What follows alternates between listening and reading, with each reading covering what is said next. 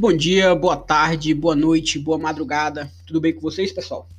Então, é, hoje estou aqui para gravar esse podcast, essa gravação, não de algo tecnicamente jurídico, mas de um problema que me ocorreu na época de graduação e que eu consegui transformar uma adversidade que quase me fez desistir do curso de direito em um combustível que fez eu melhorar meu desempenho pessoal e profissional na época da graduação.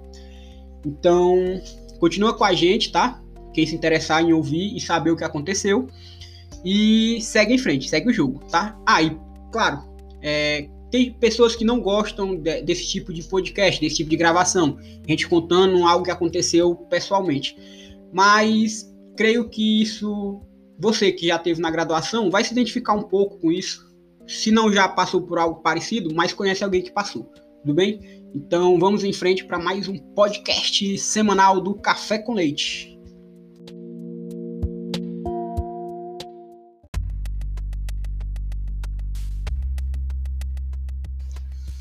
Então, pessoal, é, para quem não me conhece, para quem está conhecendo agora, meu nome é Manuel Neto, tenho 26 anos, sou formado em Direito, fui aprovado agora no 31º exame da OAB e vou contar um pouco para vocês sobre um momento que eu passei durante minha graduação. É, eu comecei o curso de Direito com 17 anos, tá? Comecei em 2013. Ah, Manuel, mas você começou em 2013, só se formou em 2020? Pois é, aí que, aí que entra a história, o X da questão. Eu fiz quatro períodos em uma determinada instituição de ensino, né? Comecei direito. Direito era o curso que eu queria, é o curso que eu sempre, sempre quis. É, por quê? Porque eu gosto de leitura, eu gosto de, de confrontos, eu gosto de debates, eu gosto do mundo jurídico. E era o que eu queria, tá? Então, entrei no curso de Direito nessa faculdade. E o primeiro período é, agarrei com toda a minha força. É, fiz do curso realmente algo sensacional, extraordinário. Segundo período, também. Terceiro período, mais ou menos. E quarto período foi uma negação. Por que, é que eu digo uma negação? O quarto período eu já estava entrando naquela fase que todo estudante passa, que é de desgostar do curso. Se sente cansado, é, é um, um, mix de cansaço com com estresse, com é, você fica desestimulado, você entra numa rotina assim que lhe deixa estressado. E são esses detalhes, todo mundo passa por isso. Mas ao mesmo tempo, juntando essas coisas, teve um, um algo na minha família que impactou bastante, que foi o acidente automobilístico do meu pai. Meu pai teve um acidente, e, graças a Deus, é, é, não dos males o menor, teve apenas uma sequela na perna. Mas isso, na época, foi um, foi um, um choque. Então, no quarto período do meu curso, juntou essas duas, essas duas coisas, esses dois problemas. Esse problema com o curso e esse problema pessoal. E foi o momento que eu não consegui mais tocar o curso para frente de maneira alguma. Era um cansaço mental absurdo. Até porque aqui em casa era eu que tinha que resolver as coisas. E eu comecei a reprovar em uma matéria, reprovar em outra. Tava desgostado, desgostado do curso e de outras coisas. E eu decidi, cara, vou parar. Vou parar por aqui. Era a única solução, trancar o curso. Só que eu tranquei o curso, galera, sem uma expectativa de voltar. E talvez tenha sido um dos meus erros naquela época. Tranquei o curso sem expectativa de voltar. Tranquei tranquei. Fim. É, e passei quatro períodos trancado, dois anos. Foi quando eu botei na minha cabeça, de repente eu estava pensativo aqui em casa, é, e, e, me veio um estalo. Caramba, comecei o curso, algo que eu queria, que eu gostava, que eu amava, e eu estou parado. Não, cara, tá errado. Não é assim. Tenho que voltar. E foi aí onde eu decidi voltar. Claro, na época um, é, eu tinha uns amigos e eles também me motivaram bastante. E foi isso, eu falei, não, vou voltar a estudar. Tenho que voltar a estudar, tá? E aí naquela época eu também estava começando a namorar e minha namorada me deu força pra caramba, me motivou bastante. E foi um dos pilares também para eu ter voltado pro meu curso. Só que eu decidi voltar pro meu curso, não só por voltar, decidi voltar pro meu curso e encarar como realmente tinha que encarar. E só que eu tinha que ajustar algumas coisas. Eu era um cara desorganizado para início de conversa. Eu acordava no meu dia e eu minha rotina era automática. Eu, ah, o que é que tem para fazer aqui? Ah, hoje vou fazer isso, hoje vou fazer aquilo. Eu não tinha nada pré-estabelecido. Foi aonde eu peguei e botei na minha mente, cara, para começar, para eu me tornar melhor, eu tenho que me organizar. E aí foi onde eu comecei a me tornar um homem, é, um ser humano organizado. Cara, hoje eu não vivo sem organização. Hoje, para mim, tudo tá pré-estabelecido o que eu tenho que fazer a semana toda. E foi assim. Primeiro eu me organizei. Quem me conhece sabe meu nível de organização hoje. É, uns chegam até brincar comigo. Ah, tu é muito organizado. Ah, se tu deixar de fazer isso, tu vai morrer. Não é isso. Mas é porque é algo, é que eu cultivei, que eu precisava melhorar. E, cara, experimentem a organização. E ajuda muito. Em sua vida pessoal, profissional, espiritual, vida planetária, universal, tudo que vocês imaginarem aí lhe ajuda. É algo surreal. Você ser uma pessoa organizada é algo surreal. É algo que ajuda bastante. Lhe dá até autoestima. Então, é, foi a primeira coisa que eu tive que melhorar em mim. A segunda coisa foi: eu sei que é o curso que eu quero, é o curso que eu amo e é o que eu quero me formar. Mas eu não vou voltar para o curso, tá? eu pensava isso na época, não vou voltar para o curso para ser apenas mais um estudante ali, dentro do curso, passando com nota boa e me formando. Me formando. Eu vou voltar para ser o melhor.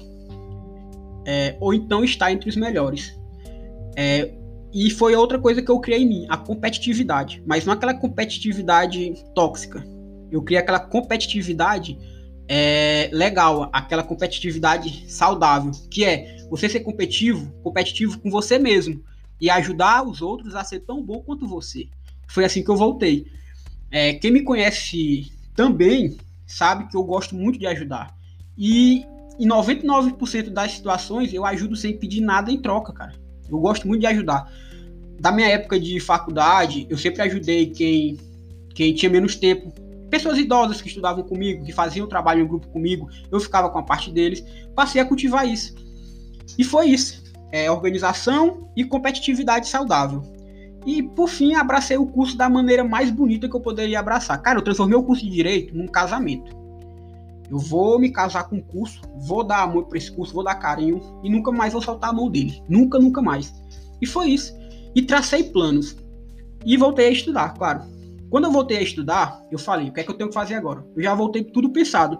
Vou voltar a estudar, vou entrar em um estágio e de, na, é, é, numa escritório de advocacia e depois vou para uma repartição pública. Fiz desse jeito. Voltei a estudar, estagiei em um escritório de advocacia aqui da cidade e depois fui estagiar no Ministério Público aqui da cidade. Para explorar o curso das diversas maneiras, entendeu? Fazer um, realmente um rodízio. E fui. É, aí vem aquele grande momento, OAB. Cara, é, quando você faz o que ama e quando você faz o que ama da maneira certa, da maneira dedicada, não tem como dar errado. Não tem como dar errado. Eu tinha tudo para ter dado errado. Eu desisti do meu curso no quarto período, poderia nunca mais ter voltado, ou poderia ter voltado e apenas empurrado com a barriga e, terminado, e ter terminado o curso. Certo? Eu tinha tudo, eu tinha tudo. Se eu botasse numa balança hoje, eu tinha praticamente 100 quilos de motivos para ter desistido de tudo e tinha apenas 500 gramas para continuar em frente e fazer o meu melhor. Eu decidi abraçar essas 500 gramas e fui em frente. E veio a tão a temível OAB. E a OAB vocês sabem que a gente pode no curso de direito fazer ela a partir do nono período, né? É, acho, acho que é nono período já. E na minha época eu fiz é, terminando oitavo pro nono, já tava começando o nono, isso. E eu botei, no, a partir do, do, momento que eu voltei pro curso, eu botei na minha cabeça. É, vou fazer o AB, vou passar no AB antes de terminar o curso e vou é, passar de primeira. Isso era a minha principal meta no curso. Falei comigo mesmo, cara, é, é, vou fazer isso. E consegui. Mas eu consegui não porque por sorte, pode ter sido um pouco de sorte, mas a partir do momento que você faz 60 questões de 80 numa primeira fase, eu acho que não é sorte. Acho que é mesmo dedicação e amor àquilo que você faz. E foi isso. É, fiz o AB, passei de primeira, é, passei fazendo 60 questões de 80, você precisa de 40 para passar para a segunda fase. E na segunda fase é, eu fiz 7 pontos. 7.2, uma coisa assim. Não fui bem nas questões subjetivas, mas fui bem na peça. Praticamente fiz 4.7 na peça, de 5 pontos. E, ah, mano, mas tu tá falando isso pra se gabar? Não, cara, não tô falando isso pra se gabar. Passar no AB hoje não é esse bicho de sete cabeças. É, como eu disse para vocês, eu tinha todos os motivos do mundo para desistir do curso e ser só mais um. Mas eu decidi seguir em frente. E eu provei para mim mesmo e para quem não confiava em mim que eu era capaz. E você aí também que está estudando é capaz. Isso aqui que eu é, tô falando para vocês, todo mundo passa no curso, todo mundo passa por dificuldade. É muito raro, a não ser uma pessoa que esteja no curso só por estar, de não passar por nenhuma dificuldade durante ele. Entendeu? Então é isso. Ah, voltando à questão do AB. Passei no AB de, de primeira e antes de terminar o curso, se não fosse a pandemia, eu teria passado no nono na primeira e na segunda fase, mas teve a questão da pandemia, o exame atrasou por um ano e eu passei já finalizando o período, finalizando o curso, quer dizer. E em relação ao curso, eu abracei, é, é, como eu tinha abraçado tanto o curso, feito o curso uma maneira tão gostosa, que eu, a minha média final acabou ficando 9.3 ou foi 9.4 em todas as matérias. Cara, é, é, é, surreal. É surreal. Às vezes eu olho assim minha trajetória e eu penso. É, é, é para quem acredita em Deus, tá? Cada um tem sua religião, mas para quem acredita em Deus, pensa. Poxa, Deus é maravilhoso. Posso pensar assim, Deus é maravilhoso. Eu sou católico. É, Deus agiu de uma maneira maravilhosa na minha vida, me deu uma segunda chance. Mas se você me perguntar, Manuel, tu voltaria atrás e faria tudo diferente, não teria desistido, não teria trancado teu curso, tu teria só seguido em frente, eu, cara, não faria nada diferente. Eu teria trancado meu curso de novo, eu teria desistido novamente, eu teria caído em tentação novamente, eu teria chorado novamente, eu teria me arrependido novamente. Mas por que, Manuel? Cara, a vida é uma, é uma eterna escola, meu patrão. Se você, toda vez que errar na sua vida, quiser voltar no tempo para consertar, como é que você vai viver de aprendizado? Não dá. Não tem como. A vida é uma escola. Para você ser forte, você tem que passar por erros, entendeu? Então foi isso. Graças a Deus deu tudo certo. Me tornei uma pessoa melhor. Me tornei uma pessoa mais comprometida. Aonde eu chego, eu chego para brigar pelo meu espaço. Eu chego para me tornar é, uma pessoa notável. E isso não é pecado, galera. Isso aí é trabalho. É você ser reconhecido pelo seu esforço. E para finalizar aqui, para não deixar esse podcast longo, eu digo: nunca, nunca, nunca, nunca, nunca desista.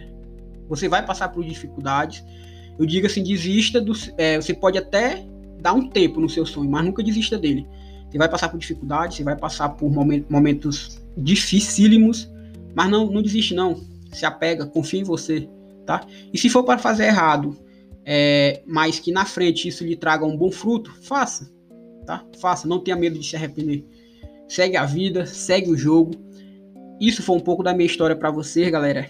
E espero que tenha, alguém tenha se identificado de alguma forma. Eu sei que isso é comum, é a pessoa passar na graduação. Então, é isso. Um grande abraço para vocês. Qualquer coisa, manda um direct lá se identificar.